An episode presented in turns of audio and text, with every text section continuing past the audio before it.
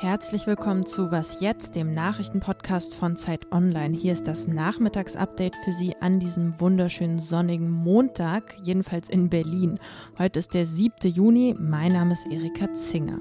Überglücklich und freue mich, dass das so gelaufen ist und dass sich alles gelohnt hat, was wir eingesetzt haben. Wir haben alles richtig gemacht, um das Signal für die Welt auch zu setzen, und das bedeutet, nach rechts geht nichts. So überglücklich war Ministerpräsident Rainer Haseloff gestern nach der Wahl in Sachsen-Anhalt.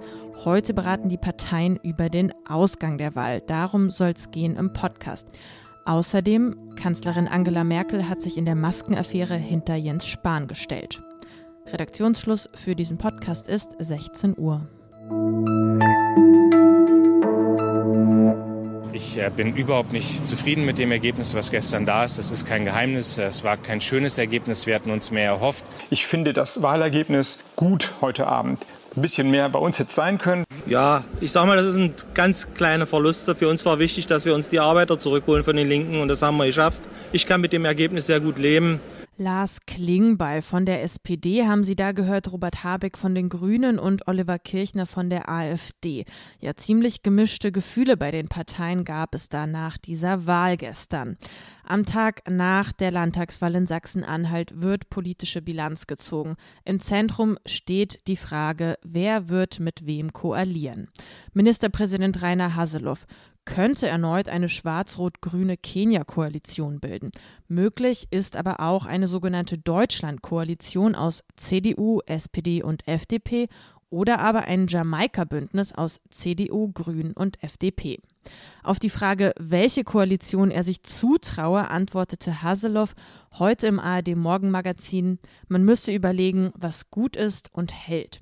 Zu der rechnerisch möglichen, aber ja doch sehr knappen Mehrheit mit der SPD äußerte er sich nicht explizit. Er sagte aber, wir wollen keine Wackelpartien. Die Menschen haben eben auch aus anderen Lagern auf uns zukommend und uns ankreuzend entsprechend die Erwartung damit verbunden, dass es wirklich Stabilität gibt. Man wolle mit allen demokratischen Parteien Gespräche führen, sagte Haseloff außerdem.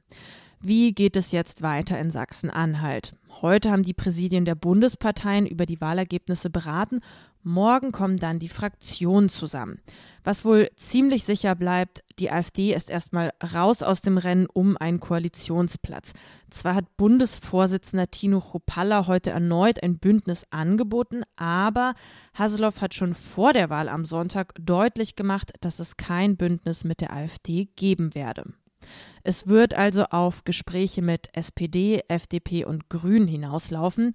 Themen wie Klimaschutz und Bildung könnten sich bei den Verhandlungen allerdings als Knackpunkte erweisen. Es ist natürlich an Ministerpräsident Haseloff, jetzt hier seine Option zu überdenken, ob er weiter in Richtung Klimaschutz mit uns regieren will oder ob er sich mit anderen, mit Klimaleugnern, vielleicht am Ende mit Klimaheuchlern, Klimabremsern zusammentun will. Die Grünen wollen in einer Regierung also ihre Klimaziele gerne weiterverfolgen.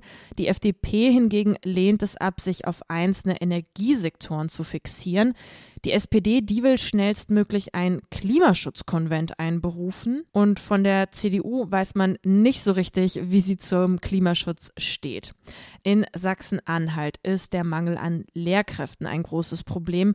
Wie dieses behoben werden könnte, da sind sich die Parteien uneins. Grüne, SPD und auch FDP wollen beispielsweise Seiten- und Quereinsteiger fördern. Eine Frist, bis wann die Koalitionsverhandlungen beendet sein müssen, die gibt es nicht. Bleibt also noch genügend Zeit, um derartige Streitigkeiten der Parteien aus dem Weg zu schaffen.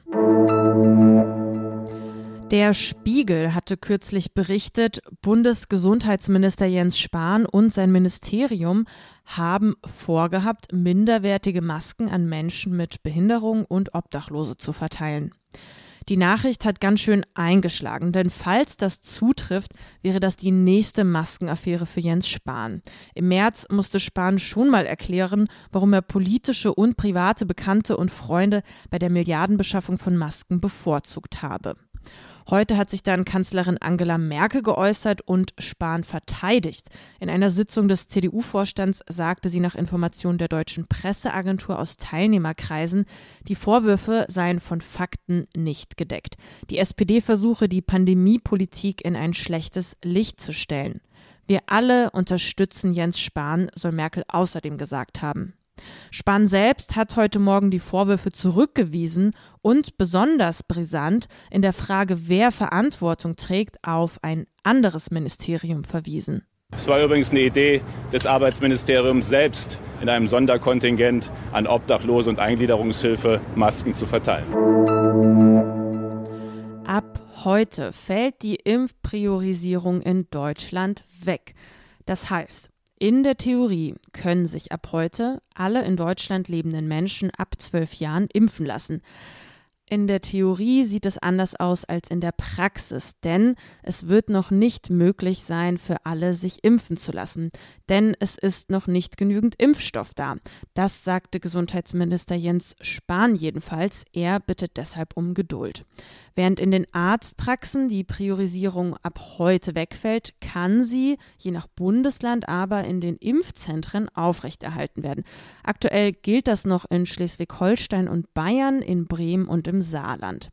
Zeitgleich beginnen heute auch die Betriebsärztinnen und Betriebsärzte mit dem Impfen, doch auch da werden die Erwartungen gedämpft und es wird auf den Impfstoffmangel verwiesen.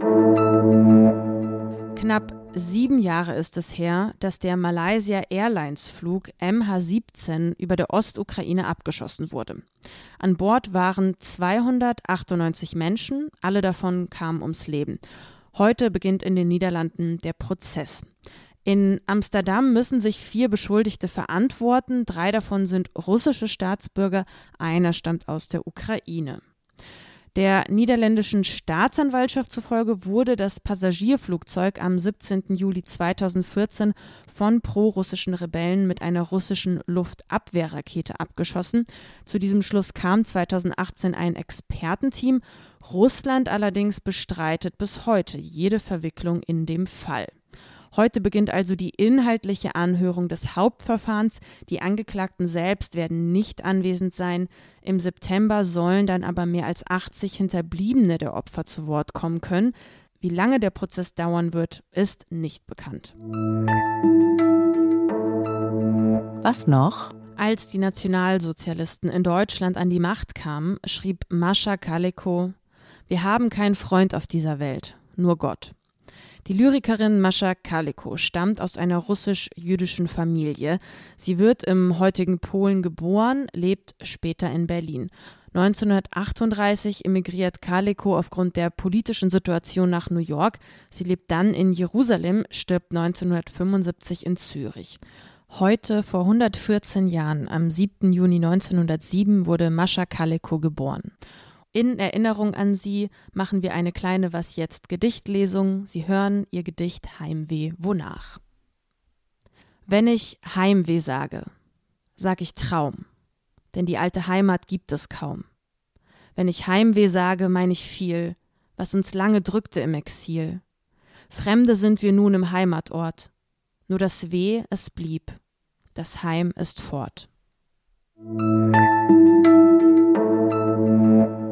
Das war's von mir, Erika Zinger und diesem Update. Morgen früh, da hören Sie meine Kollegin Elise Landschek. Uns, dem Was Jetzt Team, können Sie wie gewohnt schreiben an wasjetzt.zeit.de. Ich mache jetzt Feierabend in der Sonne. Ich hoffe, Sie auch und wünsche Ihnen einen wunderbaren Restmontag. Tschüss und bis bald.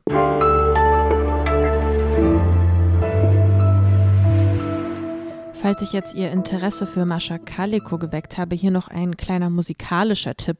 Die Berliner Liedermacherin Dota Kehr hat im vergangenen Jahr Kaliko ein Album gewidmet. In 14 Songs werden Gedichte von Mascha Kaliko musikalisch aufbereitet.